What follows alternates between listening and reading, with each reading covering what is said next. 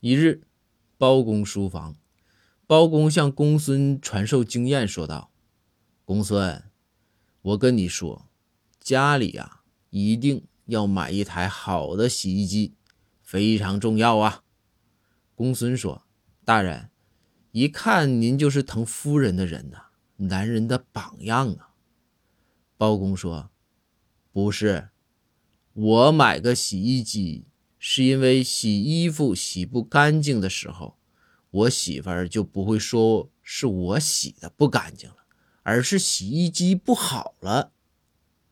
接着，包公又说：“哎，等等，公孙，你家谁洗衣服啊？”